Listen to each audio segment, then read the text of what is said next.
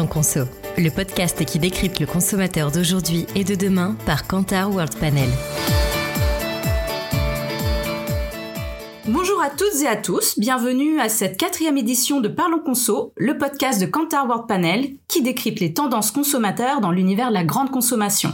Alors, je suis Lydia Rabin, Strategic Insight Manager au sein de la division World Panel de Kantar, et j'animerai aujourd'hui cette session consacrée aux initiatives vertes, des tendances que nous traquons et sur lesquelles nous menons régulièrement des études. Et pour aborder ce sujet, nous allons étudier le cas des marchés beauté et mode sur lequel j'ai le plaisir d'accueillir deux invités Kantar experts dans leur domaine respectif. Cécile Minier tout d'abord qui est Beauty Director. Bonjour.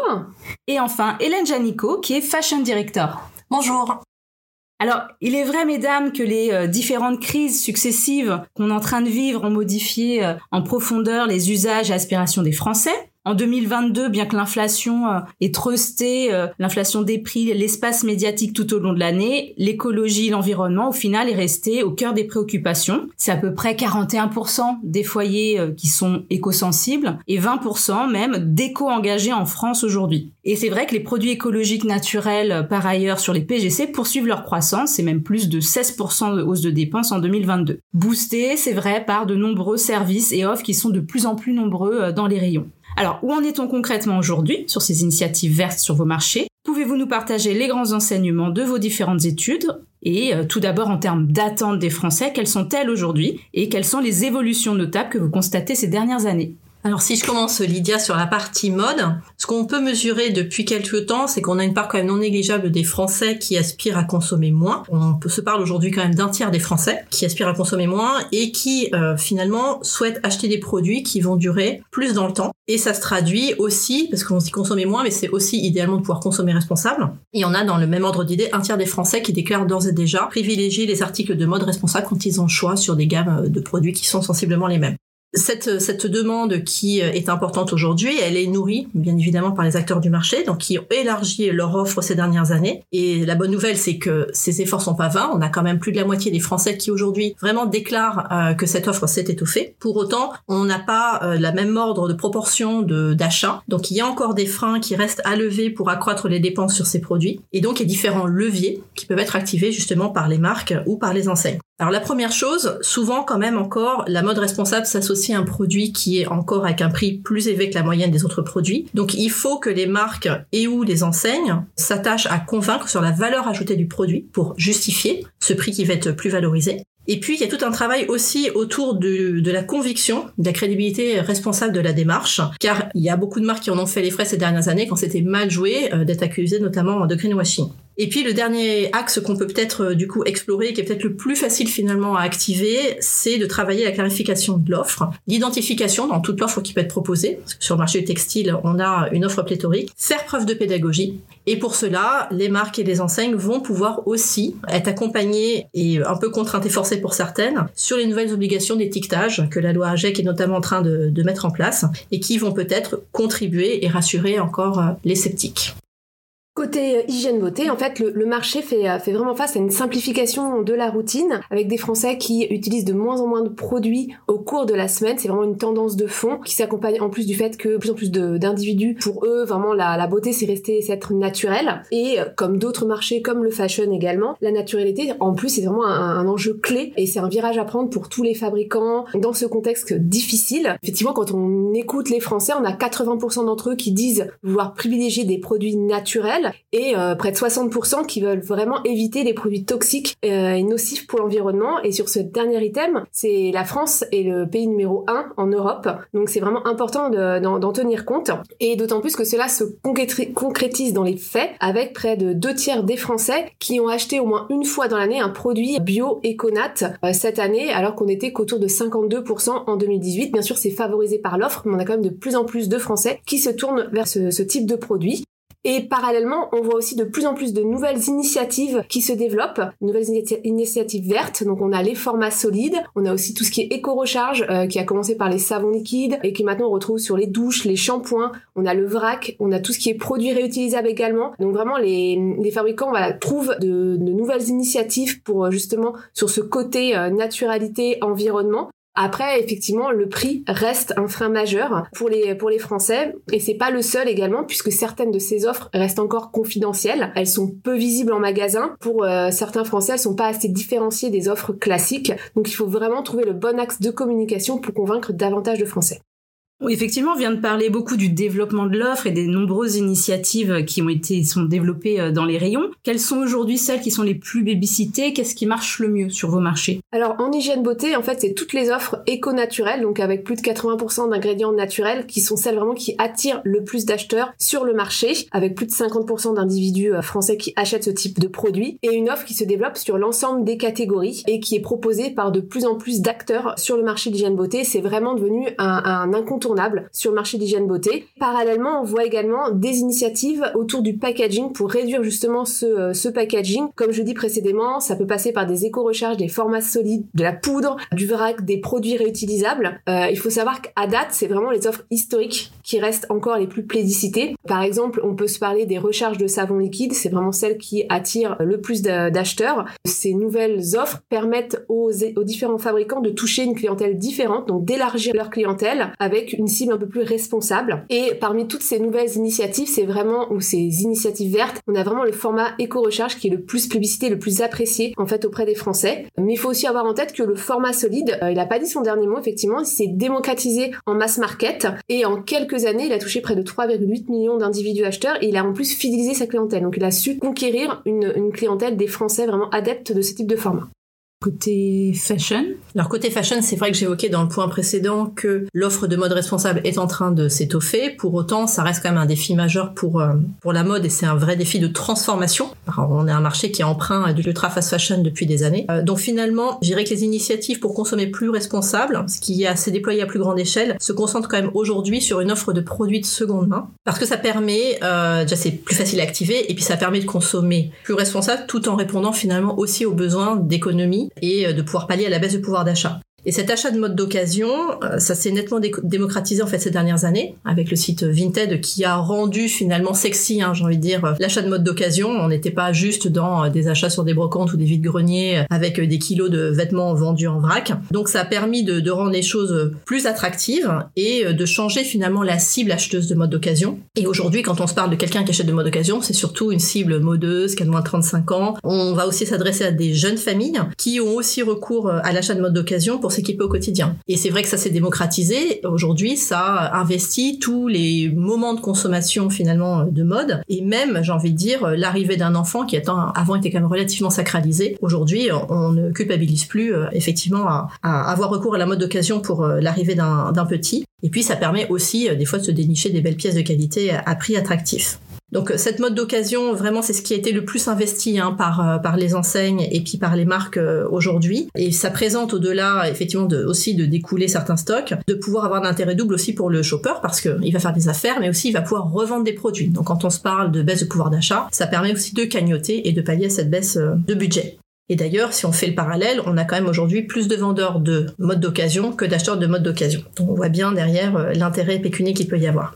Les autres initiatives qui sont encore vraiment de niche aujourd'hui quand même, qui sont plus expérimentales, euh, c'est notamment la location de vêtements ou de chaussures, euh, qui, est aujourd'hui testée dans quelques enseignes. Alors c'est vrai qu'aujourd'hui on a une, une demande qui s'est euh, vraiment bah, formée face à une offre qui était très centrée sur des vêtements de soirée, des accessoires, et ça s'y prête bien pour la location parce qu'on est vraiment dans un usage qui reste éphémère. Pour autant, on voit qu'il y a des initiatives certaines de certaines enseignes, notamment de mass market, pour ouvrir l'offre de location aussi à des usages pour des vêtements de grossesse, pour des vêtements pour enfants ou, ou même pour les adultes, avec des formats non pas de, de transactions uniques, mais aussi de formules d'abonnement. Et euh, donc néanmoins, euh, ce qu'on a pu mesurer dernièrement, c'est que ces offres de location sont très connues par près de la moitié des Français. Pour autant, on n'a que 1 à 2% des Français qui ont franchi euh, le pas en 2022. Donc c'est là où on se dit que par rapport à de la mode, d'achat de mode d'occasion, on est encore loin de, ce standard. C'est niche, mais ça, ça, il y a du potentiel pour, pour vous. Exactement. Alors un, bon exemple que je trouvais aussi intéressant de citer, qui est au final à mi-chemin entre les univers textiles et hygiène, c'est l'arrivée de la culotte menstruelle. Comment vous expliquez euh, le succès et quelles implications cela a?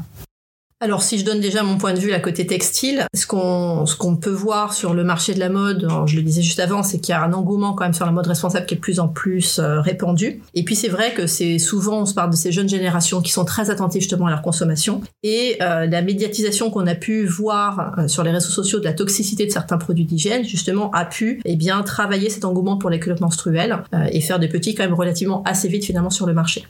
Oui, tout à fait. C'est assez rare effectivement de voir des produits se lancer euh, sur les réseaux sociaux et se développer autant et se démocratiser autant. Effectivement, en 2020, euh, la grande majorité en fait des femmes qui ont découvert ces culottes menstruelles se sont fait via effectivement les réseaux sociaux, via internet. Force est de constater que l'essayer, c'est vraiment l'adopter. Elles sont très satisfaites des produits, comptent le réutiliser par la suite, en réacheter par la suite, parce qu'en plus ça répond vraiment à deux besoins, ce côté de respect de l'environnement, puisque du coup c'est un produit réutilisable, contrairement aux produits de gêne féminine classiques, et parallèlement aussi, bah, du coup, euh, on parle plus de cette toxicité des produits d'hygiène féminine classique. Euh, donc c'est un vrai plus pour elles. Voilà, elles en sont clairement euh, contentes. Et il faut avoir en tête que cet impact de ce nouveau produit sur le marché a complètement révolutionné et changé le marché d'hygiène féminine classique, puisqu'en effet, ces utilisatrices de culottes menstruelles ont clairement été moins nombreuses à se tourner vers l'offre classique et en plus elles en achètent moins. Donc ça va effectivement faire bouger les lignes sur le marché de l'hygiène féminine, d'autant plus que bah, désormais on les trouve pas uniquement sur internet, sur les réseaux sociaux, mais également sont disponibles en hypermarché, supermarché, dans les enseignes textiles, on les voit un peu partout. Clairement, dans les années à venir, on sent que ce marché d'hygiène féminine va, devoir se réinventer face justement à, cette nouvelle offre. Et notamment sur effectivement, on se parle de l'hygiène féminine et effectivement à côté se trouve bah, l'incontinence et on peut se dire qu'effectivement bah, ça répond à des besoins un peu similaires donc on veut projeter euh, ça pour l'avenir également sur, euh, sur l'incontinence.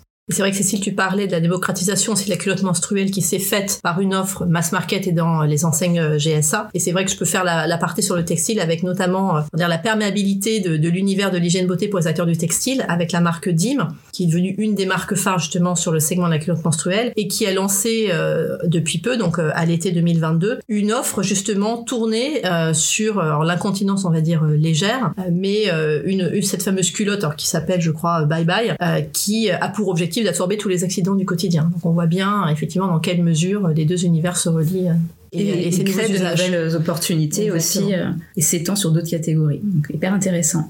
Alors c'est vrai que vous évoquiez parmi les freins sur ces offres au final le prix, c'est ce qui ressort, et la question du pouvoir d'achat effectivement dans ce contexte aujourd'hui inflationniste qui en apparence est peu favorable au développement durable, comme, vous le citiez, ce sont des offres en général plutôt euh, valorisées. Alors quels sont les learnings que vous pouvez tirer de l'année 2022 euh, et quels sont vos conseils pour 2023 c'est vrai que la crise inflationniste a un peu euh, changé la donne euh, par rapport à la consommation de mode responsable qui était euh, dans une mouvance croissante depuis plusieurs années. Ça a mis un coup de frein quand même sur sur cette demande. Pour autant, on est convaincu qu'il faut persévérer dans la démarche et que c'est le sens de l'histoire de la mode d'aller vers du moins mais mieux. Donc les marques et les enseignes ont parallèlement donc si cette offre responsable a un petit coup de frein parce qu'on n'a plus forcément le même pouvoir d'achat, elles peuvent explorer quand même d'autres alternatives et j'ai envie de dire on va revenir finalement à des recettes passées. Donc on dit que la mode est un éternel renouvellement, mais là pour le coup on va se parler de services peut-être qui sont un éternel renouvellement aussi, et notamment la capacité à explorer la possibilité d'accompagner les shoppers dans la réparation de leurs produits. C'est vrai que c'est un service qui existait euh, il y a 20 ans de ça, qui a disparu euh, nettement des magasins. On trouve de plus en de moins en moins de cordonniers aujourd'hui en France, donc on a des difficultés justement à, pouvoir euh, répondre à ce service. Et il faut avoir en tête que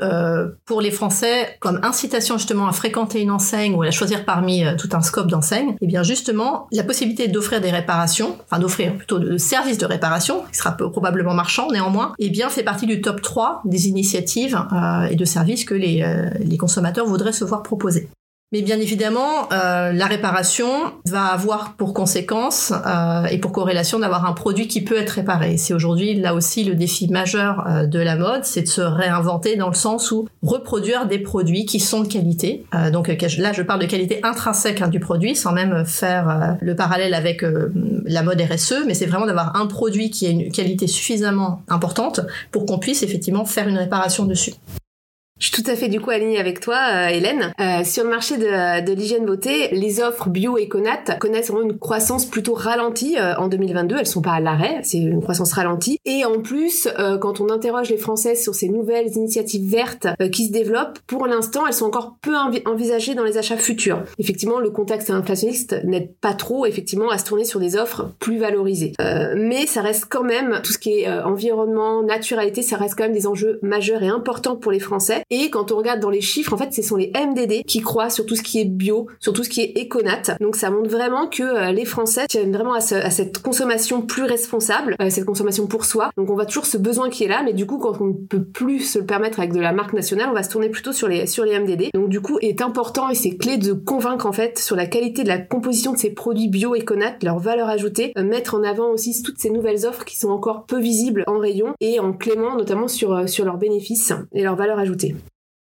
Et une dernière question, mesdames. À quel ROI finalement peut-on s'attendre? Quels sont les bénéfices de, de toutes ces actions responsables pour les marques? Pour ce qui, en ce qui concerne euh, l'hy- l'hygiène beauté, en fait, c'est, devenu un incontournable, tout ce qui est bio et conat. Et au final, il faut, il faut y aller, notamment déjà pour une question d'image, c'est hyper important, en fait, d'être présent sur tout ce qui est bio et conat, proposer des nouvelles initiatives vertes, de voir, de réduire le packaging, c'est vraiment très important. Et en plus, euh, ces initiatives permettent d'a- d'apporter des acheteurs incrémentaux pour la marque, en touchant une cible différente de la, de l'offre classique. Et surtout, c'est ne pas se lancer, si on ne se lance pas sur une offre bio, éconat, ou des nouvelles initiatives, c'est un fort risque en fait de perdre des acheteurs qui vont se tourner justement vers les marques qui le proposent.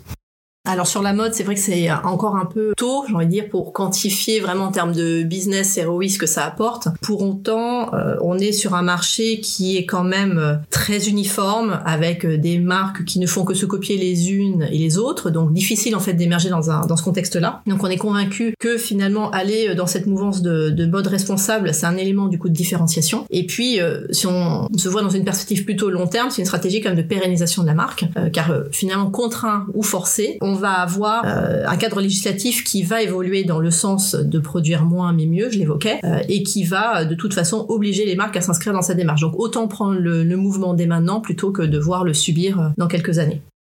Ben, merci beaucoup, mesdames, pour euh, vos enseignements qui sont euh, finalement assez proches, même si on est sur deux catégories différentes, et qui, je suis sûre, sont aussi des learnings intéressants pour euh, les acteurs des PGC. Alors, ce que je retiens, si on synthétise, c'est qu'il semble nécessaire de retravailler vraiment les fondamentaux. Tu le disais, Hélène, hein, la qualité intrinsèque du produit, elle reste clé, hein, surtout quand on se parle de, durabilité. Se réinventer, s'adapter de manière plus anticipée que contraint, on va dire, ou forcée, c'est aussi une clé. Ah, donc, c'est important d'être vraiment au fait des évolutions des tendances consommateurs. Ça, c'est, il faut rester euh, vraiment euh, au fait de toutes ces évolutions. Et au final, c'est plutôt une stratégie de long terme, de ce que j'entends, euh, qui permet à la fois de renouveler la clientèle et de se différencier, plus qu'un apport, on va dire, de business très court terme. Alors dans cette période de crise, on voit bien aussi que l'alliance écologie et économie, ça s'affirme comme un levier euh, très efficace hein, qui va être essentiel à l'action responsable et qu'au final cette sobriété euh, qu'on vit euh, aujourd'hui et qui devrait perdurer, hein, les ressources que ce soit matières premières ou d'énergie, elles sont pas illimitées. Bah, tout ça, ça va pousser les acteurs de la grande consommation à être plus créatifs, ce qui est aussi générateur, on l'a vu, de nouveaux business et qui pourrait aussi rebattre les cartes sur certaines catégories. Donc voilà, ce podcast touche à sa fin. Merci beaucoup mesdames et merci de votre écoute et à très bientôt pour un nouvel épisode. Bonne journée à tous.